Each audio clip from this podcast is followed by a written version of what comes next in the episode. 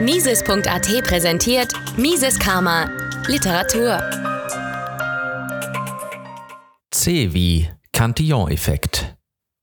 Ein Auszug aus Ludwig von Mises, ein Lexikon von Michael Ladwig. Erschien 2016 im Finanzbuchverlag. Cantillon-Effekt. Wenden wir unsere Aufmerksamkeit den Veränderungen der Geldmenge zu, also den Veränderungen des Angebots an Geld, so haben wir zunächst festzustellen, dass die Veränderungen der Geldmenge stets auch Veränderungen des Reichtums einzelner Personen oder Personengruppen bedeuten. Die Geldmenge kann nicht anders wachsen, als indem einige dieses Mehr an Geld zuerst empfangen. Wir können, wenn wir wollen, auch annehmen, dass alle Wirte an dem zusätzlichen Geld der Gestalt teilhaben, dass jeder Einzelne einen Teil von dem neuen Gelde sofort bei dessen Einfließen in das Marktgetriebe empfängt. Es hätte keinen Sinn, diese Annahme zu machen, nicht nur weil ihr keine praktische Bedeutung zukommt, sondern weil auch dann, wenn sie zutrifft, das Ergebnis, zu dem unsere Darlegungen gelangen werden, dass nämlich die Preise der verschiedenen Waren und Dienste durch die Preissteigerung nicht gleichzeitig und nicht gleichmäßig betroffen werden, unter keinen Umständen gleichzeitig und gleichmäßig betroffen werden können, nicht berührt wird. Nehmen wir an, die Regierung erzeuge zusätzliches Papiergeld und setze es in Verkehr. Die Regierung will Waren und Arbeitskräfte kaufen oder Schulden bezahlen oder verzinsen. Wie dem auch immer sei, sie erscheint mit einem zusätzlichen Angebot von Geld auf dem Markte. Sie ist reicher geworden und kann nun mehr kaufen, als sie ohne die Papiergeldvermehrung hätte kaufen können. Dieses neue Angebot von Geld muss die Preise der Güter, die die Regierung kaufen will, erhöhen. Wenn die Regierung ihre Einkäufe aus Mitteln bestreiten würde, die sie durch Besteuerung gewonnen hat, müsste der Preissteigerung der von der Regierung begehrten Waren eine Preissenkung der Waren gegenüberstehen, auf die die Steuerzahler nun verzichten müssen. Wenn aber die Regierung an Geld reicher wurde, ohne dass andere an Geld ärmer wurden, so bleibt dieser Preisfall aus. Einige, nämlich die von der Regierung zusätzlich gekauften Waren, steigen sogleich im Preise, die übrigen Waren behalten zunächst den alten Preisstand bei. Doch nun geht es weiter. Die, welche die von der Regierung begehrten Waren zu Markte bringen, sind nun selbst reicher geworden. Sie können nun ihrerseits mehr kaufen, und so steigen auch die Preise der Waren, die sie zu kaufen begehren. So schreitet die Preissteigerung im ganzen Marktgefüge von Ware zu Ware weiter, bis schließlich alle Preise und Löhne von ihr ergriffen worden sind.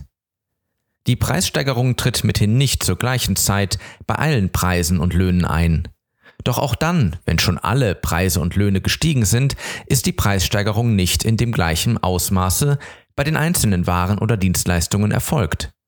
Der Umstand, dass in der Zeit, in der die preissteigernde Wirkung der zusätzlichen Geldmenge von Ware zu Ware weiterschreitet, die einen sich des Vorzugs erfreuen, die Waren, die sie zum Markte bringen, zu den neuen höheren Preisen absetzen zu können, dagegen aber für die Waren, die sie kaufen, noch die älteren, niedrigeren Preise zu bezahlen und dass die anderen in der umgekehrten Lage sind, höhere Preise im Einkauf bezahlen müssen, während sie als Verkäufer nur die alten, niedrigeren Preise erzielen, lässt Gewinne und Verluste entstehen.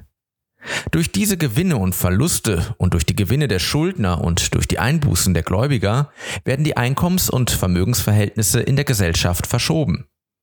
Es bildet sich eine neue Vermögens- und Einkommensschichtung, die das Verhältnis der Geldpreise der verschiedenen Waren untereinander verschiebt. Wenn die preissteigernde Wirkung der Geldvermehrung sich schon allen Waren gegenüber durchgesetzt hat und wenn der neue endliche Ruhezustand oder Gleichgewichtszustand erreicht ist, haben sich die Verhältnisse geändert. Nehmen wir etwa an, in einem isolierten Staate werde eine neue Goldmine erschlossen. Die zusätzliche Goldmenge, die von ihr in den Verkehr strömt, fließt zunächst den Minenbesitzern und dann der Reihe nach den mit ihnen in Verkehr tretenden Personen zu. Teilen wir schematisch die ganze Bevölkerung in vier Gruppen ein. Die Minenbesitzer, die Produzenten von Luxusgütern, die übrigen Gewerbetreibenden und die Landwirte. So werden die ersten beiden Gruppen sich der durch die Geldwertverringung geschaffenen Vorteile voll erfreuen können, und zwar die erste in höherem Maße als die zweite. Für die dritte Gruppe liegt die Sache schon anders. Bei ihr wird der Gewinn, den sie durch erhöhte Nachfrage von Seiten der ersten beiden Gruppen erlangt, schon zum Teile dadurch geschmälert, dass sie für Luxusgüter bereits früher höhere Preise bezahlen musste, da hier die Geldwertverringerung bereits voll zum Ausdrucke gekommen war, als sie bei ihren Produkten erst einsetzte. Vollends die vierte Gruppe wird aus dem ganzen Prozess nur Nachteile ziehen. Die Landwirte sind bereits genötigt, alle Erzeugnisse des Gewerbefleißes teurer zu bezahlen, bevor die Preissteigerung der landwirtschaftlichen Produkte ihnen hierfür eine Entschädigung bietet. Wenn diese endlich eintritt, stellt sie für die Landwirte zwar das Ende einer Zeit wirtschaftlichen Notstandes dar, Vorteile, die sie für die früher erlittenen Verluste entschädigen, können sie aber daraus nicht mehr ziehen. Sie können ja für die erzielten höheren Geldbeträge keine Waren einkaufen, die noch zu den alten, dem früheren Niveau des Geldwertes angepassten Preisen erhältlich sind, denn die Preissteigerung hat sich bereits in der ganzen Volkswirtschaft durchgesetzt. So bleiben die Verluste, die die Landwirte zu jener Zeit erlitten, als sie ihre Produkte noch zu den alten, niedrigeren Preisen verkauften, die der anderen aber bereits zu den neuen, höheren Preisen bezahlen mussten, unausgeglichen. Diese Verluste der Gruppen, zu denen die Geldwertänderungen zuletzt gelangt, sind es eben, aus denen in letzter Linie der Gewinn der Minenbesitzer und der ihnen zunächst stehenden Gruppen herstammt.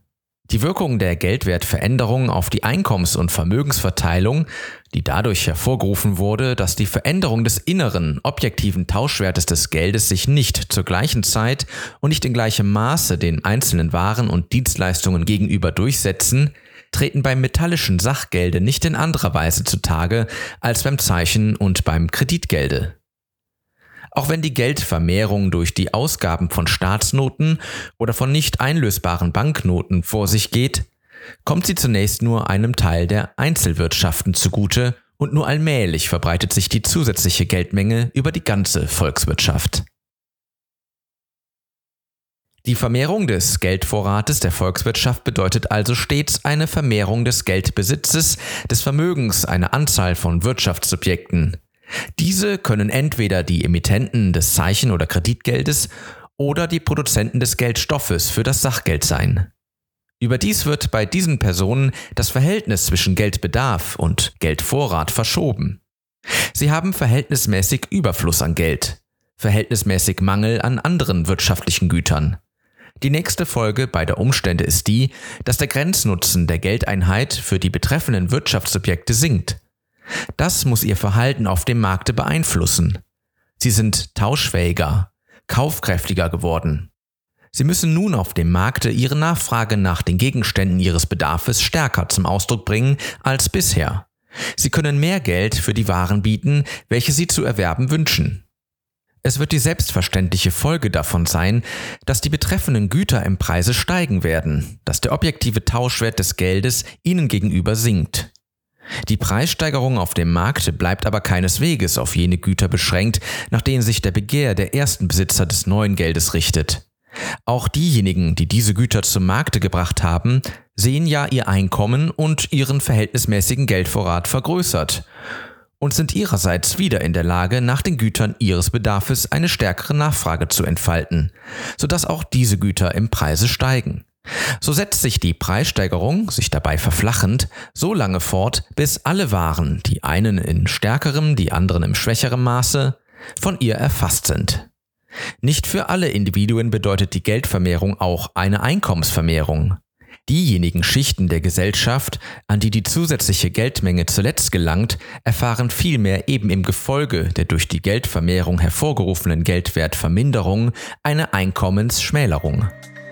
Mises Karma, der freiheitliche Podcast. Eine Produktion von Mises.at. Hat Ihnen diese Folge gefallen?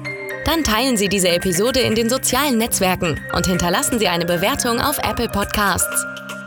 Um keine Folge zu verpassen, abonnieren Sie Mises Karma auf Spotify, Apple Podcasts, Deezer, Google Podcasts, Amazon Music, YouTube und überall dort, wo es Podcasts gibt. Für Anregungen, Fragen und Kritik nutzen Sie das Kontaktformular auf miseskarma.de.